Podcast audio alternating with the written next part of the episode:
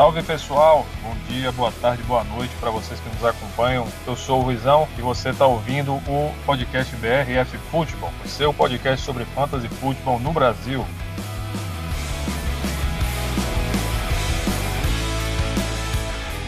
Salve galera, a gente está de volta para falar do que aconteceu na semana 7, o de melhor e pior aconteceu, e para fazer as nossas apostas na semana 8. Fica ligado aí com a gente.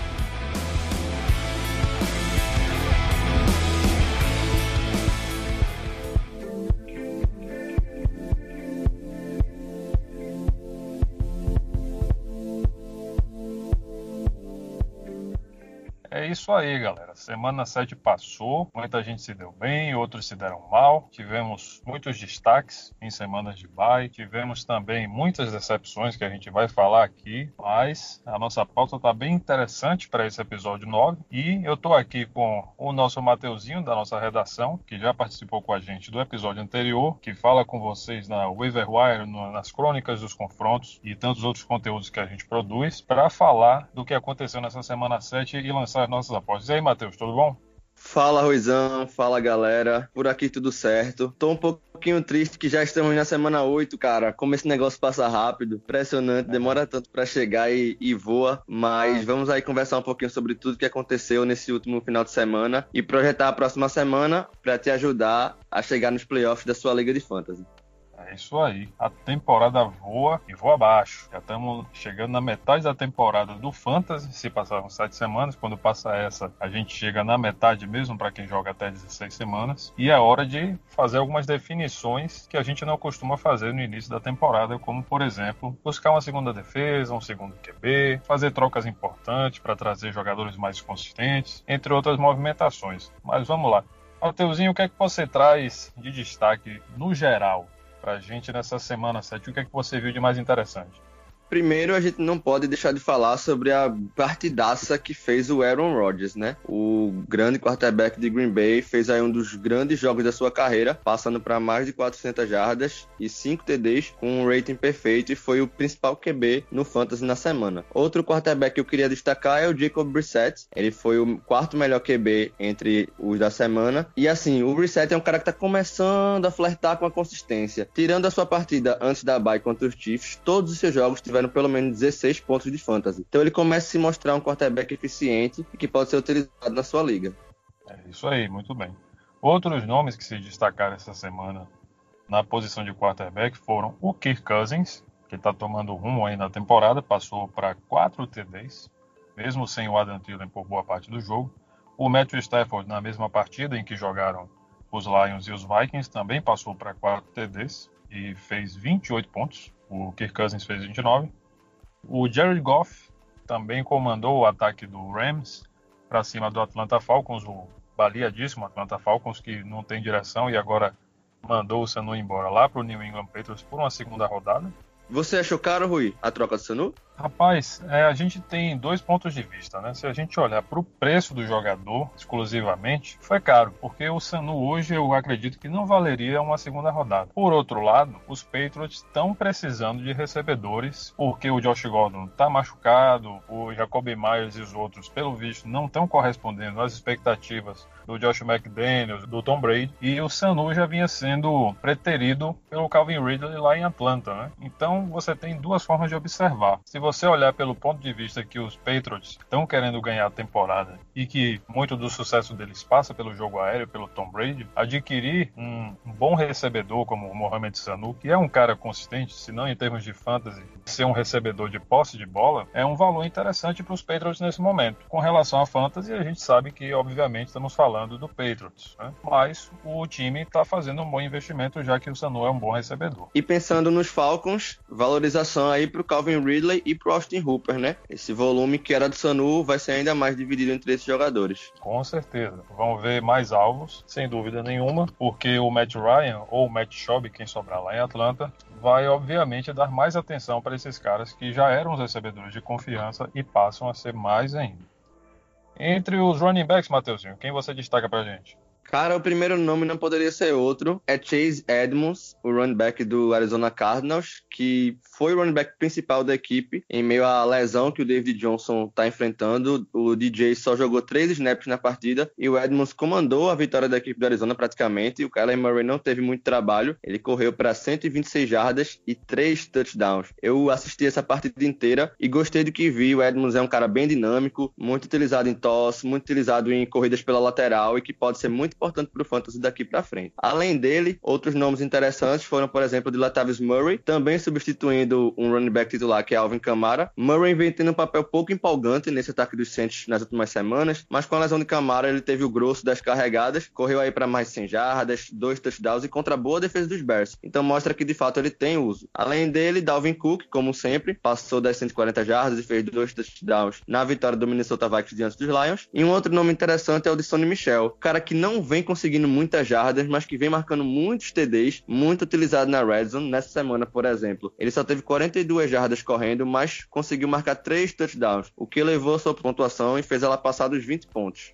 O Sonny Michel tá lembrando muito, ou melhor, lembrou muito nesse jogo do, do Garrett Blount, quando o cara fez uma temporada de 18 touchdowns corridos. Eu me lembro disso até hoje porque é um número absurdo. E ele Sim. não fazia tantas grandes corridas, tantas big plays, mas era esse cara de goal line, né? O Sonny Michel a gente esperava isso dele como uma pick de primeira rodada. Perfeito. Além deles, completam o nosso top 5 de running backs no Standard, os sempre presente entre os bons running backs, Ezekiel Elliott de Dallas, que conseguiu suplantar a defesa do Philadelphia Eagles e correu para mais de 100 jardas, recebeu outras 36 e anotou um touchdown corrido, alcançando 20.7 pontos no Standard e 26.7 no PPR. Entre os wide receivers, Mateuzinho, teve Marvin Jones e companhia, diga aí. Pois é, meu velho. Eu que tinha o Kenny Golladay em algumas ligas, fiquei um pouco triste essa semana. A gente vai falar um pouquinho sobre a divisão entre os dois daqui a pouco mas o Marvin Jones teve incríveis 10 recepções, conseguiu aí 93 jardas e 4 touchdowns, o maior número da sua carreira. Em ligas PPR, ele fez 43 pontos. Então foi um nome aí que salvou muita gente. O que o Will Fuller fez duas semanas atrás, o Marvin Jones fez é, nesse final de semana e deu a vitória para uma galera por aí. Além dele, um outro nome surpreendente foi o do Zach Pascal, wide receiver do Indianapolis Colts, que teve seu recorde de recepções e jardas nessa temporada. Foram seis recepções para mais de 100 jardas e marcou dois TDs na na vitória da equipe diante do Houston Texans. Outro bom nome foi o do Marcus Valdez Scandlin, o MVS, jogador que é muito interessante porque é um cara que é muito utilizado nas big plays. Teve apenas duas recepções, mas para 133 jardas e ainda marcou um TD, o que garantiu aí uma baita pontuação de fantasy para ele. Continuando, DeAndre Hopkins, ele que vinha ausente aqui do nosso quadro de destaques nas últimas semanas, estava sem marcar touchdowns há algum tempo, voltou a marcar TD, passou das 100 jardas, mesmo na derrota do Houston Texans contra os Colts, ele foi bem, marcou aí 16 pontos em ligas standard e 25 em ligas PPR. Suas nove recepções aí foram muito utilizadas. Fechando os wide receivers, Allen Robinson. Cara, eu fico imaginando se esse rapaz tivesse um quarterback bom na vida dele, porque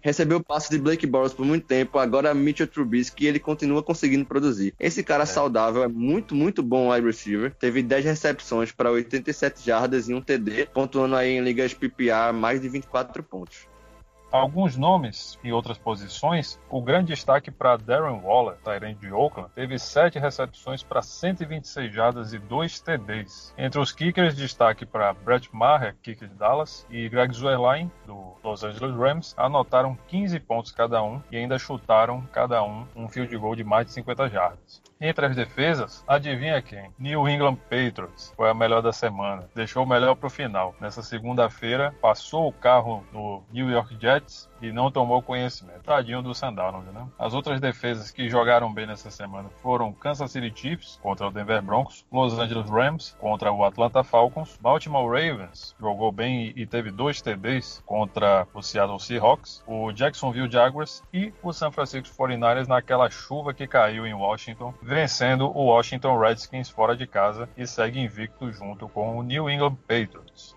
Só um adendo sobre a defesa dos Patriots. Cara, essa defesa, se você for pegar a pontuação dela, tá no top 5 entre wide receivers no ano em relação ao fantasy. É bizarro o que eles estão fazendo. Então, tem muita gente ganhando jogos por causa da defesa dos Patriots. Defesa é algo que a gente costuma streamar. É, streaming é a rotação de acordo com o confronto. Mas nesse momento, a defesa dos Patriots vem jogando demais. Um adendo é que, na segunda metade da temporada, essa defesa vai ter confrontos mais complicados. Vai enfrentar equipes com recordes melhores, com ataques melhores. Então, vamos ver aí como é que essa defesa vai lidar daqui para frente.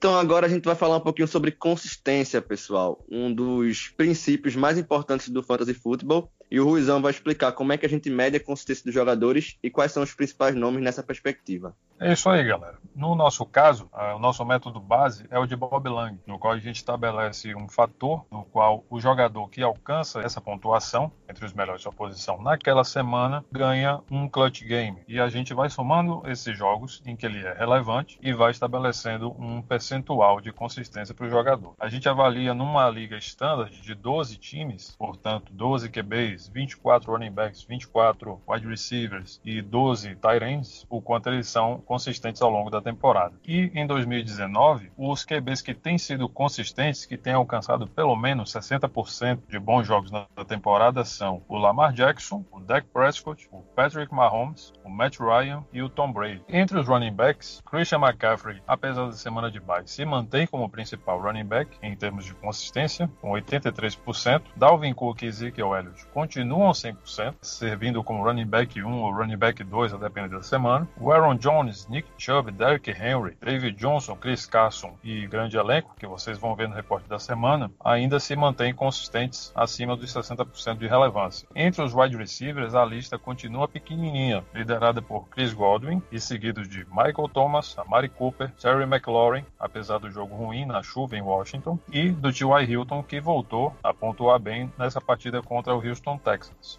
Sobre os wide receivers, um nome aí me chama a atenção, que é o do Amari Cooper. Durante a carreira dele, a gente via um jogador que era falado por ser muito inconsistente, desde que veio para os Cowboys, vem virando essa chave. No ano passado, se você observar as pontuações dele no próprio Cowboys, ele ainda estava inconsistente em relação ao Fantasy. Ele conseguiu 90% dos seus pontos na temporada passada em apenas 3 dos jogos que fez pelos Cowboys. Mas nesse ano ele virou isso totalmente, vem sendo um cara absolutamente consistente. É um jogador muito talentoso, corre rotas como poucos jogadores na NFL e a consistência chegou para ele, ele vem se tornando um dos fatores mais relevantes de fantasy na posição de wide receiver. E entre os Tyrands, a lista é mais seleta ainda, liderada pelo Austin Hooper, e tem sido consistente em 85% dos seus jogos, ou seja, 6 de 7. O Travis Kelsey, que não fez um bom jogo contra o Denver, mas ainda se mantém nessa lista com 71%, 5, 7 jogos. E o Will Disley ainda entra na conta porque ele disputou 6 partidas e foi bom em 4 delas, mas ao longo da temporada o nome dele deve cair dessa lista, obviamente, já que ele perdeu o resto da temporada por lesão. O cuidado que a gente vai ter que ter com o Travis Kelsey nas próximas semanas. Sem o Pat Mahomes, a gente tem que entender como é que vai ser o seu uso com o David Moore, se ele vai ter o volume necessário, porque o ataque vai ter menos oportunidades no campo. Então vai ser interessante perceber para que lado vai a pontuação do Travis Kelsey nas próximas semanas. Ainda que ele seja o ponto focal do ataque junto com o Tyreek Hill, mas a gente tem que observar como o Matt Moore vai jogar com eles, apesar de que ele não deve ter tanta opção assim, sendo que os outros wide receivers do corpo de recebedores de Kansas não oferecem o mesmo talento que o Kelsey e que o Hill. Com certeza. O, o meu ponto aqui é somente que eu entendo que Kansas City vai ter menos campanhas ofensivas, menos oportunidades na red zone e por isso o Travis Kelsey vai ter menos oportunidades. No plano de jogo da equipe, eu, eu acredito que ele continuará sendo bem envolvido, mas ele estará menos em campo.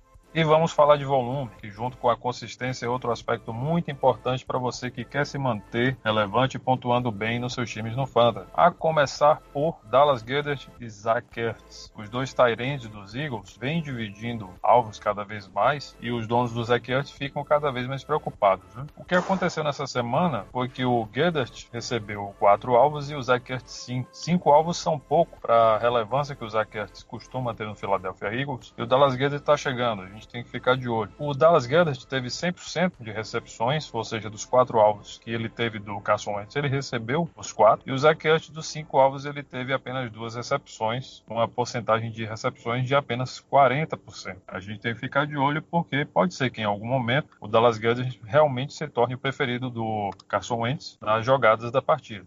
Agora a gente vai falar do backfield do Los Angeles Chargers, que a gente vem acompanhando com mais atenção semana a semana, desde a volta do Melvin Gordon. E eu quero que o Malteuzinho me fale o que aconteceu essa semana com o Austin Eckler e com o Melvin Gordon. Pois é, Ruizão. Semana após semana a gente vem esperando essa mudança de chave de pontuação entre Eckler e Gordon, imaginando uma, um decréscimo do Eckler e um aumento do Melvin Gordon, mas isso ainda não aconteceu. A verdade é que o Melvin Gordon não está jogando bem desde que voltou, desde que assinou o contrato com, com os Chargers e voltou a jogar. Mesmo com as oportunidades, ele inclusive sofreu um fumble na última jogada da partida que decretou a derrota dos Chargers. Gordon teve 16 tentativas de corrida, mas só conseguiu 32 jardas. Ainda teve três bolas lançadas em sua direção recebeu duas, mas não vem produzindo bem. Por outro lado, Austin Eckler, muito acionado no jogo aéreo, teve sete recepções das oito bolas que foram lançadas em sua direção e produziu muito bem, especialmente em ligas PPR, o que deixa a gente com uma pulga atrás da orelha. Até quando a gente vai confiar no Melvin Gordon como principal valor de running back da equipe dos Chargers? E será que o Austin Eckler não vai ser de fato o principal nome nesse ano? A gente precisa que o Gordon jogue melhor. Não é só volume, volume ele vem tendo, mas ele não está correspondendo. Outro ponto importante é que o time do Chargers como um todo vem desfalcado e essa semana eles já perderam o guard, o Forrest Lamp, o que vai prejudicar mais ainda as corridas pelo meio, entre os gaps, né, center e guard, tackle e guard, e fazendo com que nessa dificuldade de produzir bem a partir das corridas, o Austin Eckler, junto com os demais alvos do time, o Keenan Allen, o Hunter Henry, seja ainda mais acionado, seja ainda mais necessário para que o Chargers se mantenha com chances de vitória nas partidas que disputar.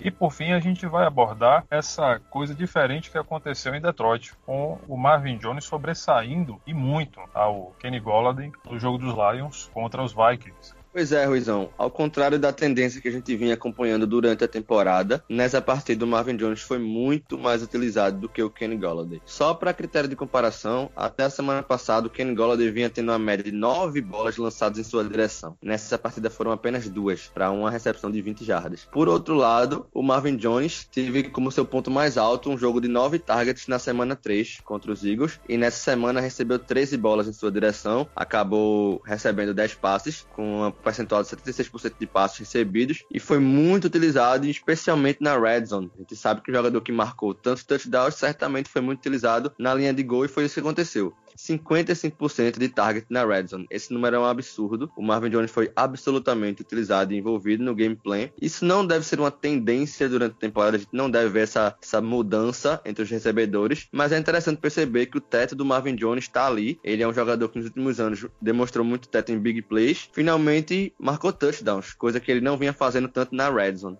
E um fato interessante que eu fui procurar antes de elaborar essa pauta foi saber o que aconteceu com o Xavier Rhodes, que é o principal cornerback dos Vikings, o que aconteceu com ele nessa partida. Né? Ele jogou essa partida, mas ele não deu tackles no Marvin Jones. Quando você vai lá olhar o game log, o Marvin Jones sofreu tackle de todo mundo para parar a jogada. Né? Dos linebackers, dos safeties, você teve é, tackle do Eric Kendricks, você teve tackle do Harrison Smith e, e companhia limitada, mas não teve tackles do, do Xavier Rhodes, nem nele, nem no, nem no Kenny Golladay. Ou seja, a secundária foi bastante permissiva nessa partida. Tanto o Rhodes quanto o próprio Trey Waynes, que até participou um pouco mais em tackles, mas deixou os meninos jogarem. Resultado, o Marvin Jones, que em tese é o segundo wide receiver, porque o Kenny Golladay geralmente é mais bem marcado por seu principal alvo, acabou deitando e rolando para cima dessa secundária. Né?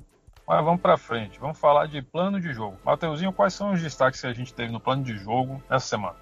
Começamos pela quinta-feira, lá no começo da rodada, o Hill, foco do ataque do Kansas City Chiefs, com Pat Mahomes, sem Pat Mahomes. Ele é um cara que vai ter o volume necessário para ir bem, é um cara que consegue jardas após a recepção, que pode ser utilizado de passos mais longos, que é muito dinâmico, pode sair do backfield correndo. Então, um jogador que tem o seu volume suficiente para ser utilizado em todas as semanas e por ser o foco desse ataque, tem valor permanente. Outros bons nomes foram na partida entre Indianapolis Colts e Houston Texans. DeAndre Hopkins, Kenny Stills, Zach Pascal, T.Y. Hilton, Eric Imbro, todo mundo teve seu espaço nessa partida, um jogo que teve muitas bolas lançadas pelo campo dos dois lados e que acabou facilitando as duas equipes. São duas equipes que dificultaram o jogo corrido, mas que foram bem permissivas quanto ao jogo aéreo. Outro bom nome que a gente traz é o do Leonard Fournette contra os Bengals. Nas partidas em que o Jacksonville Jaguars estiver à frente do placar, o Leonard Fournette vai ser ainda mais envolvido. E contra os Bengals, todo mundo está à frente do placar. Então, ele teve uma quantidade de carregadas muito interessante, correspondeu passando das 100 jardas e mostrou mais um bom jogo nesse bom ano que ele vem fazendo. Outro destaque é a defesa dos Bills. Seguindo a dica do nosso amigo Sérgio, redator lá do Pro Football, eu já peguei a defesa dos Steelers, que na próxima semana enfrenta os Dolphins. Enfrentar Miami é a melhor coisa do mundo para qualquer defesa. Imagina para uma defesa como a dos Bills nessa semana 7. Muitos turnovers, poucos pontos da equipe dos Dolphins, e isso proporcionou uma grande atuação dessa defesa. Continuando,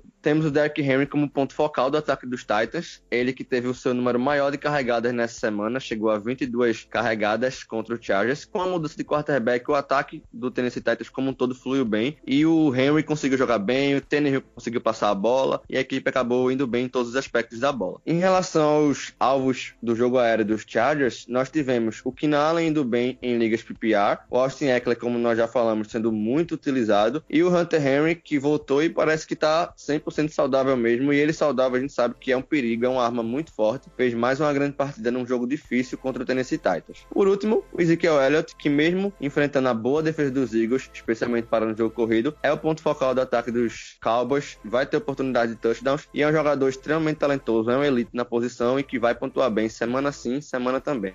E os destaques que foram bem contra a força da tabela foram os seguintes. A gente fala de novo do Austin Eckler contra a boa defesa do Tennessee Titans. O Aaron Jones, do Green Bay Packers, conseguiu fazer uma boa pontuação contra o Oakland Raiders, anotando touchdown. O Corey Davis, ressuscitando das cinzas contra o Los Angeles Chargers, agora que o quarterback é o Ryan Tannehill. O Michael Thomas contra a defesa dos Bears. Quem tem Michael Thomas está feliz nessa vida que o cara é consistente mesmo. Levante Parker no Miami, no Miami Dolphins fez uma boa partida contra o Buffalo Bills, recebendo passe do Ryan Fitzpatrick. O Darren Waller, excelente Tyrande, vem fazendo uma boa temporada em 2019 conseguiu fazer uma boa pontuação, uma excelente pontuação contra o Green Bay Packers, que costuma defender bem contra os Tyrants, e outros destaques foram o Eric Ebron contra o Houston Texans, o Ezekiel Elliott, a defesa dos Cowboys contra os Eagles e a defesa dos Patriots, acredite ou não, foi um destaque contra a força porque os Jets não cedem tantos pontos assim para a defesa, mas a defesa dos Patriots está fazendo chover essa temporada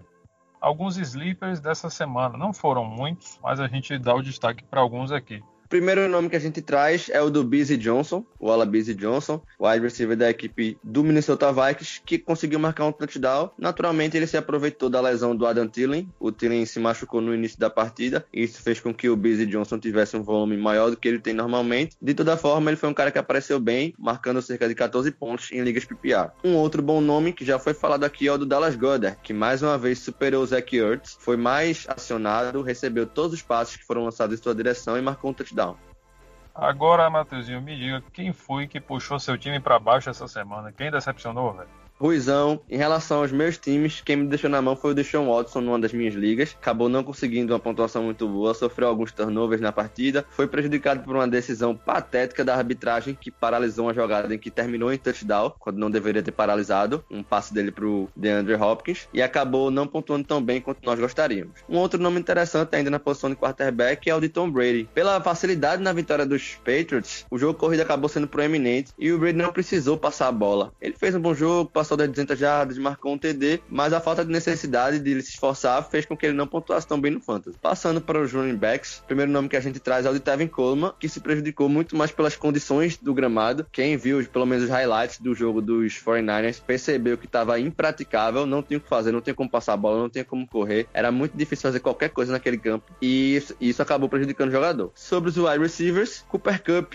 um cara que vinha sendo bem consistente durante a temporada, mas que mesmo com a boa partida que o Jared Goff fez, não foi tão envolvido, não conseguiu grandes jogadas e acabou decepcionando uma galera por aí. Entre os Tyrands, olha o gabarito dos nomes que aparecem por aqui. Travis Kelsey, George Kittle e Zach Ertz. Salve quem puder, meu amigo. É uma posição que historicamente é muito complicada no Fantasy. Esses três nomes são os três principais nomes, se você for lembrar do draft. Era o top 3 em 99% das ligas, mas especialmente nessa semana não conseguiram corresponder. Em ligas PPR até dá um jeito, né? Mas em ligas standard, que costuma ser o nosso foco aqui, os caras não serviram para Tyrande 1 em lugar nenhum. E o Russell Wilson também, que foi outra decepção entre os QBs, ele foi praticamente anulado pela defesa do Baltimore Ravens, que entre outras coisas teve dois retornos para touchdown a partir de turnovers do Seattle, né? Uma coisa triste Por falar em coisa triste, as lesões dessa semana foram o Adam Thielen, que lesionou o posterior da coxa no TD que ele pegou pelos Vikings no jogo contra os Lions, o que liga o nosso sinal de alerta justamente para o Labise Johnson, que foi um sleeper essa semana. O Will Fuller, que historicamente tem prazo de validade, também lesionou o posterior da coxa, o que liga nosso alerta aí. E se você se ligou na waiver wire, você foi atrás do Kenny Stills, que deve ser o segundo alvo do Deshaun Watson, enquanto o Will Fuller estiver fora. O Matt Ryan, como já falamos, lesionou o tornozelo, o que põe o Matt Schaub como quarterback titular, mas ninguém deve procurar esse cara nas waivers, exceto em ligas muito grandes que não esteja sobrando um nome que preste. E o Carrion Johnson machucou o joelho, o que aumenta muito o volume de J.D. McKissick e, sobretudo, do Ty Johnson, que teve um bom desempenho e bastante volume nessa semana em que ele enfrentou o Minnesota Vikings. Pois é, Ruizão. Só lembrar que eu mandei trocar o Will Fuller semana passada, hein?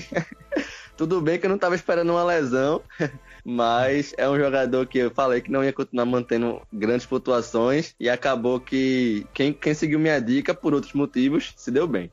Ruizão, outra coisa que a gente falou na semana passada foi do grande confronto magnífico, lendário, entre você e o nosso presida Caio. Todo mundo tá querendo saber quem venceu a partida entre vocês. Ah, rapaz, adivinha quem não está aqui hoje? o presidente fugiu para não ouvir os comentários sobre essa magnífica vitória que eu tive na nossa, na nossa liga mais antiga, nossa liga mais disputada, a Liga Prapirão, como diz o, o nosso Tiagão. Venci por pouco, né, com a ajuda do Levion Bell. E o presidente teve um, uma semana de, de azar, né? montou um, um timaço, como eu já tinha conversado com você antes da gravação. Foi para campo com Deshaun Watson, DeAndre Hopkins, Cooper Cup, Todd Gurley, Philip Lindsay, George Kittle, a defesa de Tennessee. E praticamente todo mundo decepcionou essa semana, né? Ele ainda conseguiu se manter no jogo com o Hopkins, o Watson, o Gurley e o Josh Lambo, né, o, o kicker de Jacksonville, que pontuou bem, fez uns 13 pontos, mas ainda não foi suficiente. O meu time também não foi essa maravilha toda, né? Eu fiz 81 pontos, mas o Jacoby Brissett foi o grande capitão dessa vitória e o Bell foi o cara que garantiu a virada na segunda-feira, no último jogo, e a torcida tá feliz. Estamos aqui comemorando, eu tô, eu tô melhorando aí na, na competição e o presidente tá com as costas quentes, chorando. Mas no, no programa da semana que vem ele tá aí de volta. Enquanto isso, eu sustento lá um rosa terceira posição na nossa liga mais antiga e a gente vê o que acontece daqui para frente. Né? o trash talk é uma coisa maravilhosa. Porra, rapaz, é uma maravilha. Mas vamos ao que interessa, vamos ao que o pessoal quer ouvir, que são as apostas da semana 8. Né? Nessa semana que Dallas Cowboys e Baltimore Ravens vão estar de bye, depois de vencerem seus confrontos, mas a gente tem um monte de jogo para falar, a começar pelo Thursday Night Football entre Washington Redskins e Minnesota Vikings. Em relação a essa partida, nós começamos a falar sobre consistência. E falando em consistência, a gente tem que lembrar do nome de Dalvin Cook. Em qualquer partida ele já é unanimidade. Imagina contra a defesa dos Redskins, que cede cerca de 130 jardas por jogo para running backs. Numa partida a gente imagina que os Vikings vão estar vencendo durante o jogo. Uma partida de semana curta, por ser na quinta-feira, que já favorece o jogo corrido. O Dalvin Cook é obrigação, não tem para onde correr. Outros grandes nomes, quando a gente pensa um pouquinho sobre o volume, ainda em Minnesota, são de Stephon Diggs, que agora fez as pazes com os Vikings com, os, com Kirk Cousins, o amor está no ar. E sem o Adam Thielen, ele deve ser o principal alvo aéreo da equipe, deve contribuir bem. Se você está na liga maior, pensar no Busy Johnson como uma aposta pode ser interessante, ou no Kyle Rudolph, o Tyrande. Sobre o Redskins, o principal nome ainda é o de Terry McLaurin, o calor da equipe que foi mal na semana passada, mas que tem uma oportunidade de se recuperar. E a gente tem o Adrian Peterson ainda com todo o volume de carregadas, um jogador que, principalmente se o Chris Thompson não jogar, deve ter uma quantidade de carregadas suficiente para ir bem. Como dito, os Vikings são muito favoritos na partida, devem vencer aí por uma boa margem, isso deve favorecer bastante o seu jogo corrido, o que não quer dizer que a gente não possa apostar no Stephon Diggs, porque o Kirk Cousins está jogando muito bem, também passando a bola, e o play action é uma grande opção para essa partida. Nos Redskins, muito difícil confiar na equipe, tirando o Terry McLaren por garbage time, a gente tem aí o volume do Adrian Peterson, mas com desconfiança, porque ele não está produzindo tão bem assim. Sobre a força da tabela nessa partida, as duas equipes cedem em relação a jardas por jogo, uma quantidade parecida, cerca de 230 jardas aéreas por partida. São duas equipes que cedem dois touchdowns de passe por jogo. Então, tá aí o valor do Stephon Diggs e tá aí o valor do Terry McLaurin. Em relação ao jogo corrido, como eu já disse, a defesa dos Redskins é muito permissiva nesse aspecto e o Dalvin Cook vai deitar e rolar nessa partida. A gente segue então para Seattle Seahawks e Atlanta Falcons. O jogo vai ser em Atlanta e o Seattle, nas casas de aposta, tem sido favorito por pouca coisa, três pontos e meio, mas eu acho que eles ainda não levaram em conta se o Matt Job vai jogar ou não. Para mim, o Seattle é mais favorito do que isso, mas uma coisa é que o over-under gira em torno dos 53 pontos, que promete fogo de artifício nessa partida. Em termos de consistência, o Chris Carson e o Austin Hooper são titulares para qualquer um. Esses aí só saem do seu time em semana de bye e eles devem ser os principais pontos focais do ataque dos respectivos times. No volume, o Seattle tem à disposição o Chris Carson, o DK Metcalf, o Jacob Hollister, o Tyrande, na saída do Will Disley, o wide receiver Jaron Brown e o principal wide receiver deles, que é o Tyler Lockett. O Atlanta tem o Austin Hooper, o Calvin Ridley, agora ganhando mais volume ainda, o Devonta Freeman e o Julio Jones como os principais nomes do ataque. No plano de jogo, o que, que a gente tem para dizer? Sem o Matt Ryan, provavelmente com a lesão no tornozelo,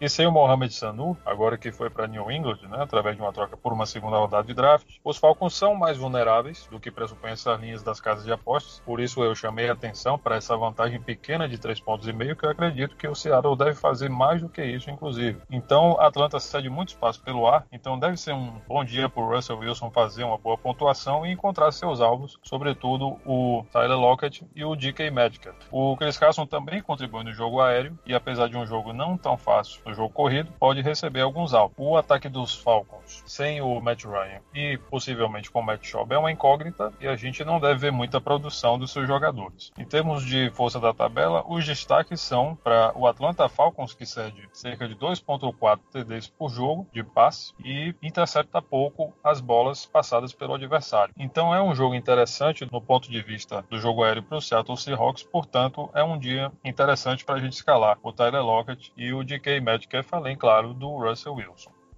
Seguindo em frente para Cincinnati Bengals e Los Angeles Rams.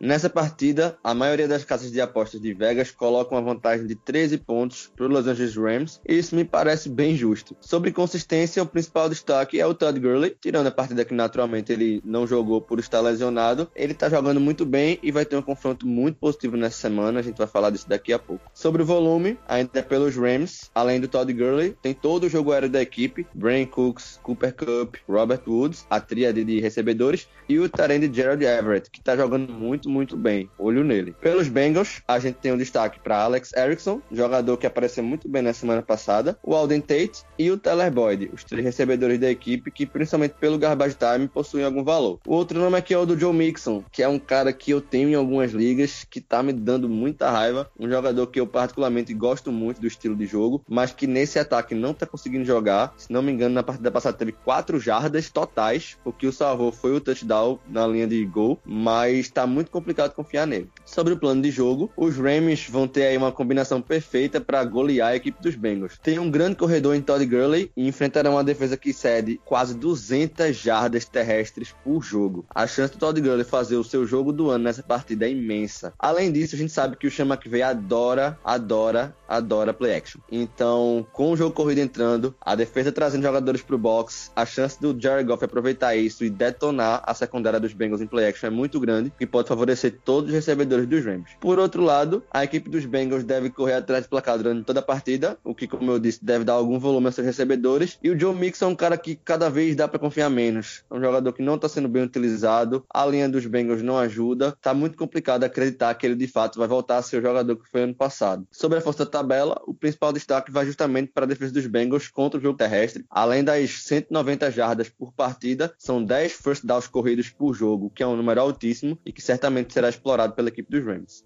Tampa Bay Buccaneers e Tennessee Titans, o que seria um provável último confronto entre James Winston e Marcus Mariota, na verdade vai dar lugar ao Super Mario para o Ryan Tannehill, e a gente vai ver o que acontece nessa partida. As casas de apostas dizem que Tennessee é favorito por apenas dois pontos e meio, o que, como diz nosso presidente Caio, é praticamente o um empate, e o over-under gira em torno de 46,5. Elevado, mas não tanto. Né? Os principais nomes de consistência são Chris Godwin e Derrick Henry. O Chris Godwin tem sido wide receiver espetacular em termos de consistência esse ano, em ligas standard, que dirá em ligas PPR. E o Derrick Henry vem surpreendendo positivamente nessa temporada, que ele não joga mais sob o comando do Matt LaFleur e vem fazendo bons jogos. E contra o Tampa Bay Buccaneers, ele deve fazer um jogo interessante. Se não, no ponto de vista do jogo corrido, o Henry talvez contribua um pouco mais no jogo aéreo também. Em termos de volume, os principais nomes do lado de Tampa Bay, além do Chris Godwin, são obviamente o Mike Evans, a gente passa pelo running back Ronald Jones e o Tyrande, que a gente não sabe se vai ser o Cameron Brate ou o Jay Howard. Ambos têm chances de ir bem nessa partida, mas há uma leve vantagem para o Cameron Brate nessa temporada por estar se desempenhando melhor na função ao invés do O.J. Howard. E pelo lado do Tennessee Titans, os nomes são do A.J. Brown, do Corey Davis, do Derrick Henry, que já falamos, e do Delaney Walker se jogar e jogar saudavelmente. Senão, entram os nomes do John Smith e do Anthony Firsker. No plano de jogo, o Ryan Tannehill vai precisar de muito braço para confirmar esse suposto favoritismo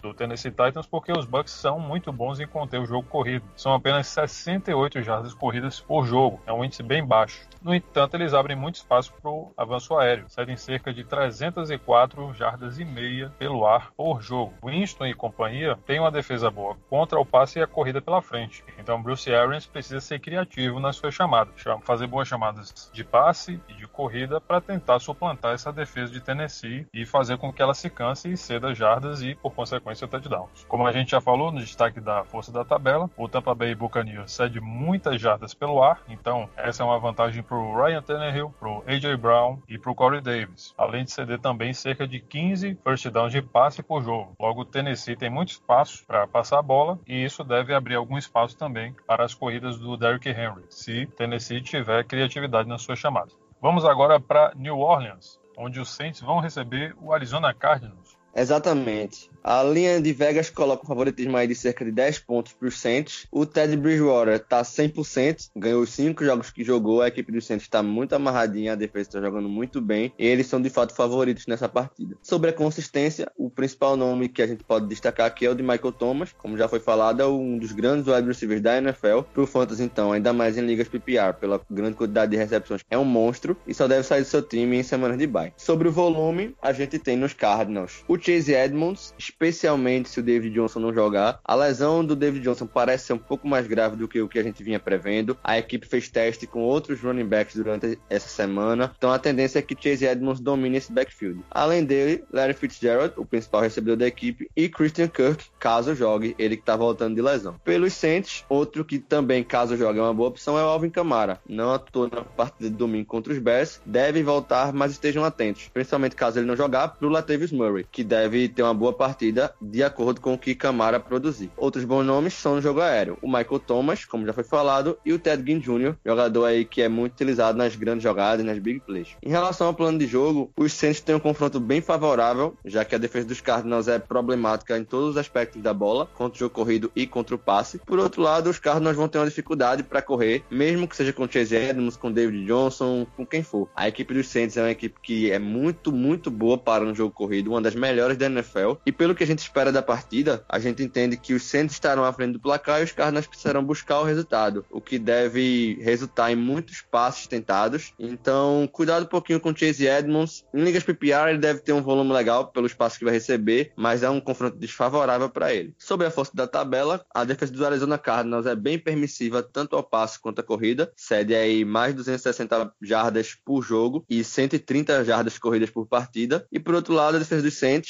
é intermediária relação a, ao jogo aéreo, cede aí 237 passos por jogo, tá cedendo muito, muito TD e muitas jardas no garbage time. Mesmo com as vitórias, a gente vê aí os placares que o Saints venceu os últimos jogos e acho que foram jogos apertados, não foram. Os Saints abriram vantagem e cederam muitas oportunidades no garbage time. Isso é algo que tem que ser corrigido pela equipe. Em relação ao jogo corrido, de fato, a defesa do Saints cede apenas 90 jardas por partida e é um terror para qualquer corpo de running back. David Montgomery na semana passada sofreu, Tariq Cohen na semana passada sofreu e isso deve continuar no jogo contra os Cardinals. Agora a gente sai da Louisiana para a Flórida, onde o Jacksonville Jaguars vai receber o New York Jets.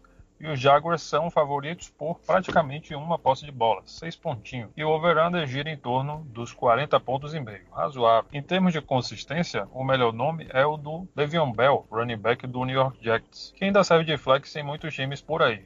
Em termos de volume, além do Bell, o Jets vai contar certamente com o Demarius Thomas, o Jameson Crowder e o Robbie Anderson como os principais recebedores. Se o Chris Herndon tiver recuperado, ele pode ser um alvo interessante também.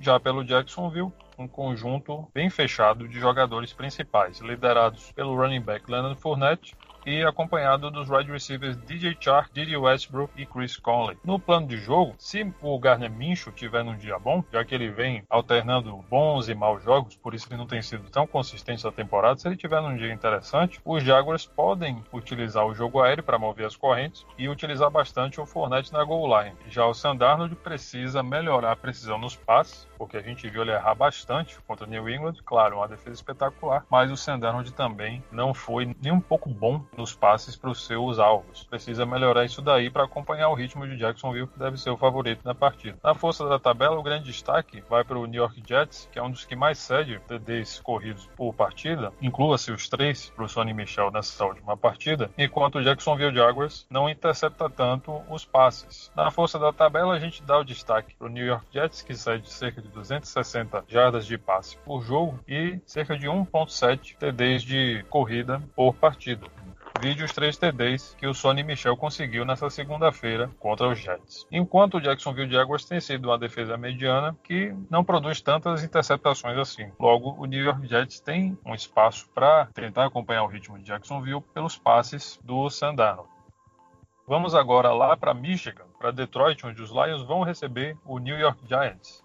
Nessa partida, os Lions saem como favoritos aí por 7 pontos nas principais casas de apostas. E a gente tem um over e under de 50 pontos, que é bem alto e reflete bem o que a gente espera da partida. Sobre consistência, nenhum nome a destacar. Em breve, o, provavelmente, o Saquon Barkley vai estar aqui, mas pela lesão que ele teve ainda não. Sobre o volume, sim. Saquon Barkley, recuperado de lesão, deve voltar já jogou, na verdade, na semana passada, mas deve continuar voltando a ter o ritmo de jogo necessário para ser um jogador elite, um verdadeiro running back room de fantasy. Evan Ingram e Golden Tate são os principais alvos aéreos e numa partida contra uma defesa que permite muitas jardas para wide receivers, devem aproveitar até pela lesão do Sterling Shepard, ainda passando pelo protocolo de concussão. Não é a primeira que ele tem na carreira, então ele é um jogador que é problemático nesse aspecto. Ingram e Golden Tate devem absorver o volume da equipe no jogo aéreo. Sobre os Lions, também uma facilidade legal no jogo aéreo para Kenny Kenny Golladay, para Marvin Jones e numa liga mais profunda até para o Daniel Amendola. Sobre o jogo corrido, o Ty Johnson precisa aproveitar a oportunidade, ele vai ter chance. O Carrion Johnson está machucado por algumas semanas e ele será o principal running back da equipe. Quando a gente olha o plano de jogo da partida, a gente vê um jogo que tem perspectivas de shootout. Pode acontecer algo como aconteceu na semana passada com os próprios Lions contra os Vikings. Um jogo que foi favorável para o jogo aéreo de todo mundo, para o jogo corrido de todo mundo. A gente só precisa entender se de fato o Ty Johnson e o McKissick vão conseguir corresponder a isso no jogo corrido dos Lions. Detroit de fato é favorito, mas o jogo é muito aberto. Até Daniel Jones pode aparecer bem na equipe dos Giants. O próprio Matt Stafford deve ir bem como quarterback dos Lions. Então a tendência de muita gente pontuando bem nessa partida. Sobre a força da tabela, como eu já disse, as duas equipes são muito permissivas, tanto em jardas aéreas quanto em corridas. Em relação às jardas aéreas, eu destaco o Lions, que permite aí quase 300 jardas aéreas por partida, 290 é um número muito, muito alto que os Giants devem aproveitar.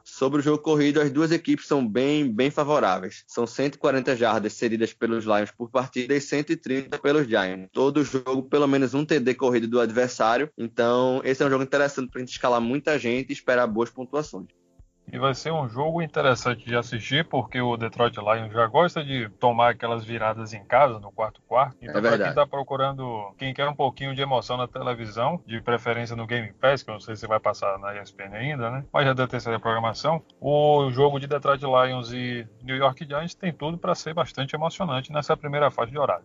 A gente segue agora para Indianápolis, onde os Colts vão receber o Denver Broncos. O Indianapolis Colts é o favorito por 6 pontos, segundo as casas de apostas, e o over-under gira em torno dos 44 pontos. Está razoável. Na consistência, os nomes são todos Indianapolis Colts, com o Marlon Mack, o running back, e o T.Y. Hilton, que são os principais nomes de confiança para o Jacoby Brissett, esse quarterback que vem melhorando jogo a jogo. Em termos de volume, o Denver tem muitos nomes para os quais o Joe Flacco espalha a bola, mas os principais principais são do Emmanuel Sanders, do Cortland Sutton, do Deshaun Hamilton, do Philip Lindsay e do Royce Freeman, e talvez o Noah Fant, o Tyrande, calouro dos Broncos. E pelo lado do Indianapolis Colts, um conjunto bem fechado formado pelo running back Marlon Mack, wide receiver T.Y. Hilton e o outro wide receiver também, o Zach Pascal, que vem ganhando destaque com o Jacoby Brissett. No plano de jogo, eu vejo um jogo truncado entre duas defesas que são medianas. O Joe Flacco tem algum espaço para trabalhar seus passes, mas o desempenho dele na temporada não sugere que ele vá aproveitar isso daí. Desse jeito, o Jacob Brissett e companhia tem tudo para vencer uma batalha de turnovers e pontuar em cada campanha possível,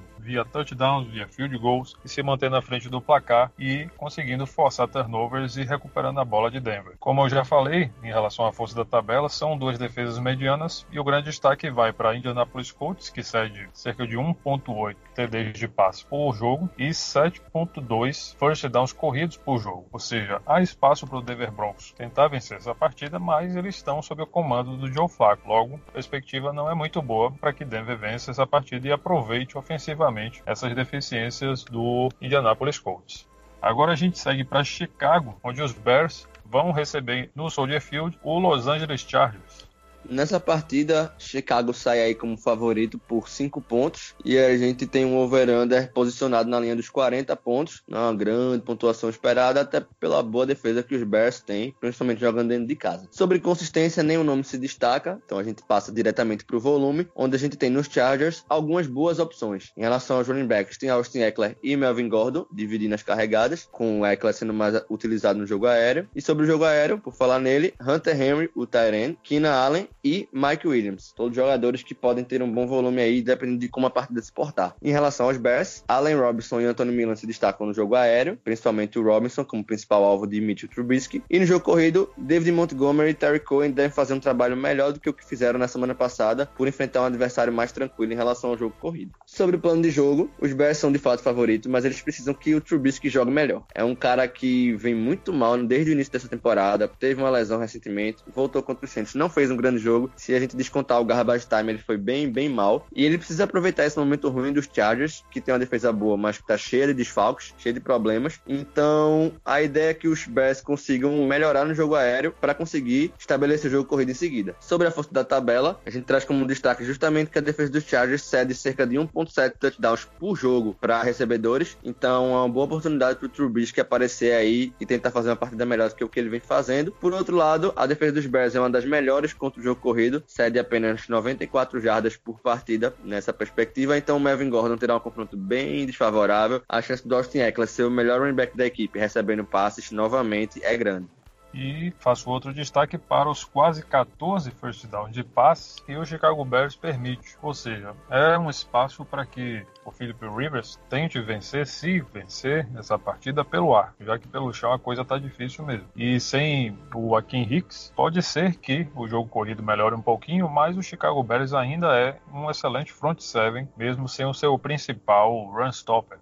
Agora a gente segue para Buffalo, onde os Bills vão receber o Philadelphia Eagles. São duas defesas interessantes, com destaque para a defesa do Buffalo Bills. Em termos de consistência, a gente tem o nome do Highlander, o Frank Gore, o nosso running back aí, que ainda não dá chances, muitas chances, para o Devin Singletary, o calouro, né, que deve estar tá assistindo todo o treino numa clínica de como ser um running back. E é. o Frank Gore vem sendo bem consistente em 2019. Claro, os adversários devem ter contribuído bastante, mas o Frank Gore é um Hall of Famer em atividade, assim como o Larry Fitzgerald lá em Arizona. Né? Em termos de volume, o Buffalo conta com os wide receivers Cole Beasley e John Brown, o Tyrant de Dawson Knox, e os running backs, além do Frank Gore, o Devin Singletary. Já o Philadelphia Eagles tem como armas para o Carson Wentz os wide receivers Alshon Jeffrey e Nelson Aguilar, os tight ends Zach Ertz e Dallas Goedert e o running back Jordan Howard. No plano de jogo, os Eagles prometem um jogo interessante para o Josh Allen aproveitar e encontrar os seus alvos, enquanto os Bills são uma defesa razoável contra a corrida e contra o passe também. Então Wentz tem que se concentrar, a OL precisa trabalhar bastante para que o Wentz consiga aproveitar as poucas brechas que essa defesa do Buffalo Bills cede. O destaque da força da tabela vai justamente para a defesa do Philadelphia Eagles, que cede cerca de 270 jardas pelo ar por partida, além de dois TDs aéreos por jogo também, e mais 13 first downs de passe. Ou seja, é um jogo muito interessante para Josh Allen e seus alvos. Enquanto que para o Carson Wentz a coisa vai ser um pouco mais complicada, já que o Buffalo Bills cede apenas 201 jardas de passe por jogo e 91 pelo chão. Vamos então para San Francisco 49ers e Carolina Panthers. O jogo vai ser lá na costa oeste e Mateuzinho vai contar para a gente o que, é que a gente está esperando de lá. Pois é, Ruizão. Nessa partida a gente tem o San Francisco 49ers defendendo a sua invencibilidade, principalmente através da sua defesa, que é uma das melhores da NFL, contra o Carolina Panthers, que vem jogando bem nas últimas partidas, com o reserva Kyle Allen. E esse, esse jogo deve ser interessante, hein? Sobre consistência, Christian McCaffrey é o principal nome, um jogador que é elite, o melhor running back para fantasy nesse ano. Mesmo no confronto desfavorável, tem que ser escalado, não há o que pensar. Sobre o volume, ainda nos Panthers, além de McCaffrey, a gente tem os principais nomes de jogo aéreo da equipe Carolina. Carolina, Curtis Samuels, DJ Moore e Greg Olsen. Em São Francisco, dois nomes que eu destaco são o do Tyrant George Kittle e o running back Tevin Coleman. Depois deles tem aí uma série de jogadores que a gente tem algumas incógnitas. Tem o Debo Samuel, tem o Danny Pérez, tem o Kedrick Byrne, vários jogadores que podem aparecer ou não. Então estejam atentos a isso. Sobre o plano de jogo, como eu já falei, Christian McCaffrey tem que ser titular em todas as rodadas, mas esse deve ser o jogo mais difícil para ele no ano. A defesa dos Niners é maravilhosa, uma das melhores da NFL, tanto parando o passe quanto o jogo corrido, o que deve complicar um pouquinho a vida do McCaffrey. Por outro lado, a equipe dos Niners deve ter um bom volume nesses dois nomes que eu destaquei, Tevin Coleman e George Kittle, principalmente durante a partida, imaginando que os Niners estarão na frente. Eu vejo o Tevin Coleman sendo muito acionado carregando a bola, George Kittle em, em recepções mais curtas e a equipe seguindo bem na partida. Sobre a força da tabela, o principal destaque vai para a defesa do San Francisco 49ers, que cede apenas 130 jardas por jogo para quarterbacks adversários, que é um número maravilhoso, e apenas 90 jardas por partida para running backs. Cedeu apenas 0.2 TDs por jogo para running backs, ou seja, em 5 partidas, um touchdown para running backs em média aí, o que deve dificultar a vida de McCaffrey, mas como nós já dissemos, elite é elite e deve ser escalado. Em relação aos Panthers, é uma defesa intermediária, vem fazendo até um bom trabalho contra o jogo aéreo, permitindo cerca de 225 jardas por partida e 120 jardas corridas para running backs. O Joe Sly quanto o Robin Good podem ver muita chance de field goal nessa partida, viu? porque as duas defesas são boas, a do 49ers é excelente, mas no jogo truncado assim eu costumo ver os kickers aparecendo bastante. Verdade. Lá. Até porque o Garoppolo não é essa coisa maravilhosa. Assim, ele é maravilhoso, né? A gente sabe. Uma estética insuperável. Mas jogando pro americano, ele é um jogador que não me agrada tanto. É um cara que oscila bastante, que não consegue estabelecer tanto jogo aéreo com a consistência que eu acho que deveria. Então, essa sua observação em relação aos field goals realmente é bem interessante. É isso aí. Tá mais para Alex Smith do que para Aaron Rodgers por enquanto. Vamos ver se ele melhora ao longo dessa temporada. Então vamos agora para New England, onde o Cleveland tem tudo para viver um pesadelo igual o Sam Darnold viveu aí, disse que viu fantasma e tudo, né? Vamos ver se o Mayfield vai ver fantasma também. Eu, eu não sei se é, se é coisa do Sam Darnold ou se é coisa de New England mesmo. Vamos ver essa semana 8.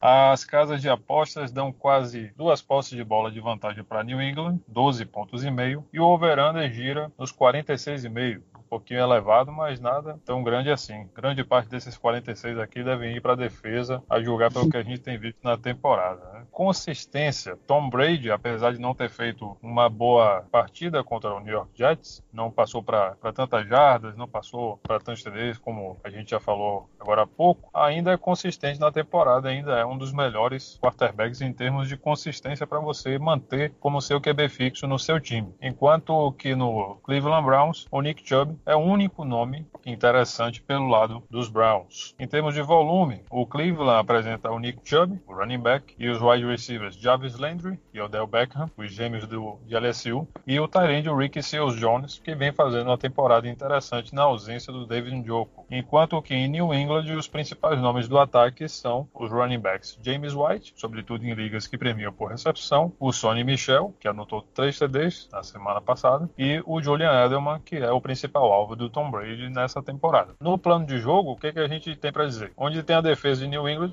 tem promessa de um ataque adversário deficiente. Então não adianta a gente falar de volume para Jarvis Landry, para Odell Beckham Jr., se essa defesa amassa os adversários e faz o QB ver fantasma, né? E assim, Ruizão, depois que a gente viu o que a defesa dos Patriots fez contra o Sandarnold, mandando muita blitz e deixando o jogador com pouquíssimo tempo no pocket. E lembrando como a equipe dos, dos Browns vem tendo problemas, a linha ofensiva tá jogando mal, o Baker Mayfield tá se apavorando quando é pressionado, a combinação de sair é um desastre. Exatamente. O Mayfield não tem mostrado muito poise, muita postura no, no pocket, Isso. como ele vinha mostrando com, com a atitude que tinha no ano passado. Então a chance é muito grande de assim como os outros QBs que enfrentaram os Patriots esse ano, é, se assuste e acabe produzindo turnovers e mais uma vez inflacionando essa defesa que já é boa, mas está fantástica esse ano do New England Patriots. Então a nossa expectativa é que essa defesa roube a bola bastante e corra muito bem contra essa defesa de Cleveland que é fraca contra o jogo corrido. O destaque da força da tabela vai justamente para isso. O Cleveland Brown cede cerca de 154 jardas corridas por jogo, é um valor elevado. Logo, o Sonny Michel tem tudo para encontrar um jogo no qual ele consiga produzir mais do que a sua média que vem sendo baixa na temporada e ele faça um jogo interessante. Aí pode entrar o nome do Brandon Bolden, pode entrar o nome do próprio James White, apesar de que ele deve ser mais usado como alvo, a menos que o Mohamed Sanu já chegue com tudo, como chegou o Antônio Brown lá contra a Miami, mas a gente tem que ver para crer. Né? Enquanto que nos Patriots os números são avassaladores. A gente não vai falar todos aqui, mas eles cedem somente 148.4 jardas aéreas por jogo e 74 jardas corridas por jogo. É um absurdo. É difícil você escalar um jogador de ataque contra o New England Patriots. Imagine você escalar o Christian McCaffrey contra o New England Patriots. Você ia escalar e dizer, é, eu tenho que escalar porque eu tenho que escalar. Mas não, não ia render muita coisa, né? E vamos para frente. A próxima partida agora é Oakland Raiders jogando em Houston contra os Texans. E aí, Matheusinho?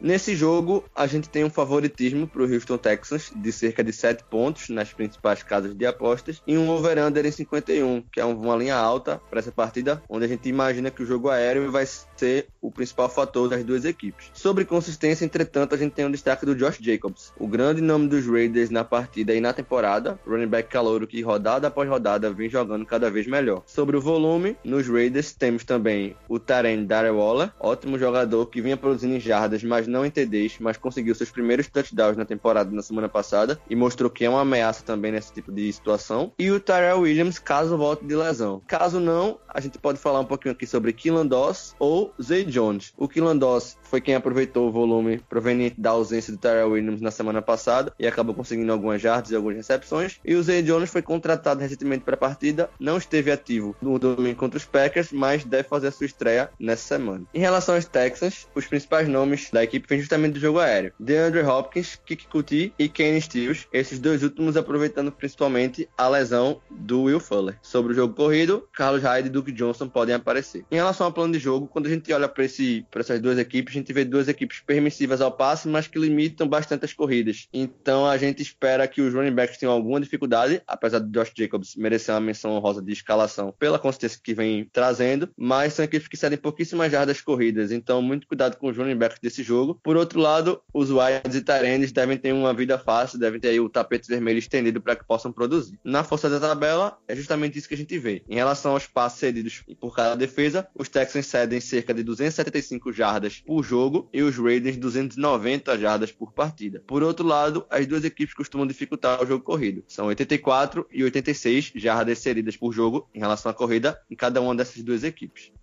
E a gente chega agora no Sunday Night Football com o meu Green Bay Packers e com Kansas City Chiefs. Vou, prometo falar sem clubismo, viu, galera? Quero ver.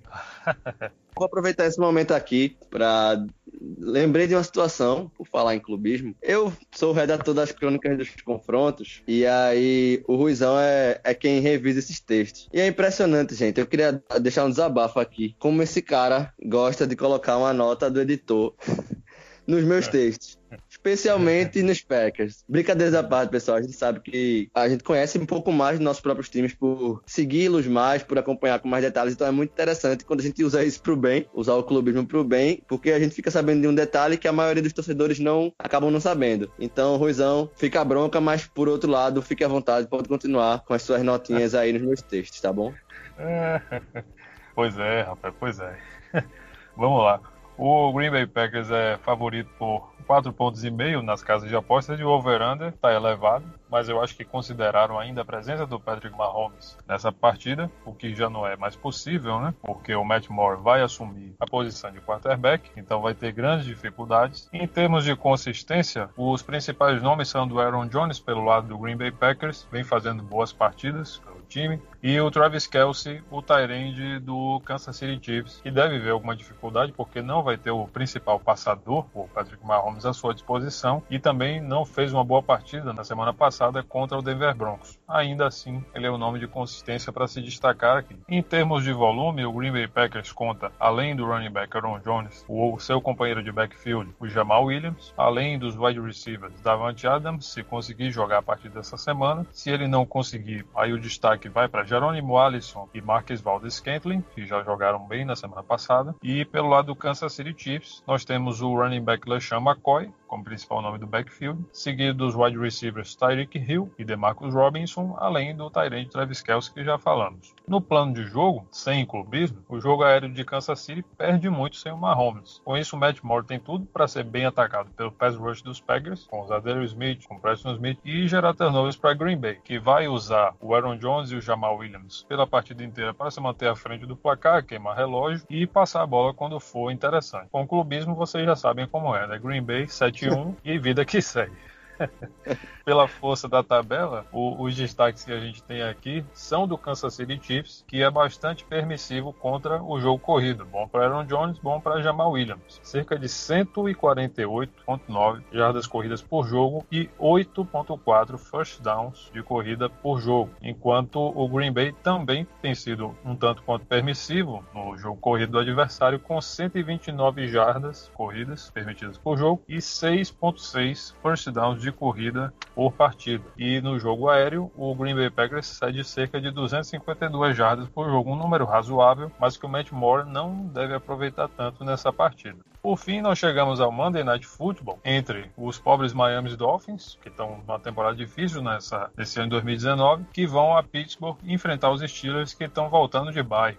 Sobre essa partida, primeiro eu gostaria de dizer que eu estarei de olho em todo mundo que não assistiu esse jogo e depois venha chorar dizendo que tá no off-season e que assistiria qualquer Jaguars e Titans que passasse, ok? A gente sabe, não é o melhor jogo do mundo, não é a coisa mais linda da parte do futebol americano, mas é NFL, meu amigo. Vamos aproveitar toda oportunidade que a gente tiver. Dito é, isso, naturalmente, os Steelers são amplamente favoritos na partida. A linha está aí dando 15 pontos de vantagem para a equipe de Pittsburgh. Voltando de bar, enfrentando talvez a pior equipe da NFL. A gente imagina que os Steelers realmente possam massacrar a equipe dos Dolphins. Sobre consistência, o principal nome, na verdade o único, é o James Conner. O jogador que vem produzindo bem, vem recebendo mais passes do que a gente viu ano passado, vem fazendo muitos TDs, muitos touchdowns e que só divide agora com o Ben Snell. O Jalen Samuels está machucado, então ele é o principal jogador com folga desse jogo corrido e deve manter uma boa produção. Ainda nos Steelers, a gente destaca o Juju Smith-Schuster, que está devendo, e assim, essa é uma oportunidade maravilhosa para ele corresponder às expectativas que a gente tinha nele lá no draft do Fantasy. E o Deontay Johnson, o calouro, com James Washington ainda lesionado, deve aparecer bem como segundo recebedor da equipe. Em relação aos Dolphins, os principais nomes são Devontae Parker e Preston Williams no jogo, no jogo aéreo, principalmente pensando em garbage time, e o Mark Walton, running back, que vem aparecendo cada vez melhor nas últimas semanas, jogador que vem sendo envolvido tanto em passes quanto em corridas e que vem demonstrando seu valor. No plano de jogo, a gente imagina que tanto Juju quanto James Conner se destaquem nessa partida. Esse jogo aí que é extremamente favorável para a equipe dos Steelers. Por outro lado, os Dolphins devem aproveitar no máximo um garbage time, mas não tem nada de muito animador na equipe do, de Miami para a gente destacar. Na força da tabela, a gente olha para os Dolphins e percebe uma defesa que cede muitas jardas, 250 por jogo, muitos passos para touchdown, quase 3 por partida, ou seja, Juju e Deontay Johnson devem aproveitar isso aqui, e mais de 160 jardas corridas por jogo, além de quase 9 first downs corridos por partida. Ou seja,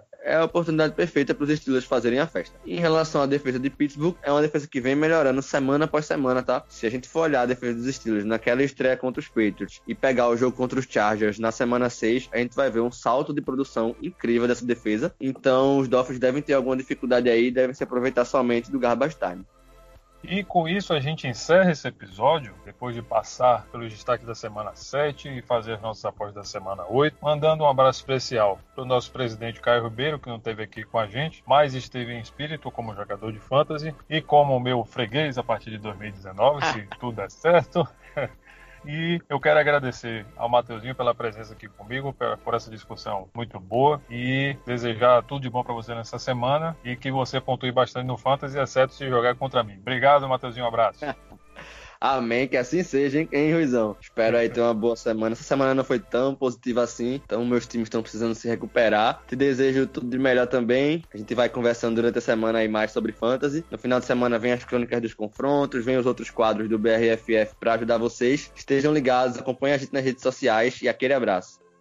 É isso aí, galera. A gente está no brffutebol.com.br. A gente está nas redes sociais, no arroba brffutebol. Procurem a gente lá no Twitter e no Instagram. O nosso podcast você encontra na nossa Linktree, que está nas nossas redes sociais. Continuem acompanhando a gente. Muito obrigado pela sua audiência e aquele abraço.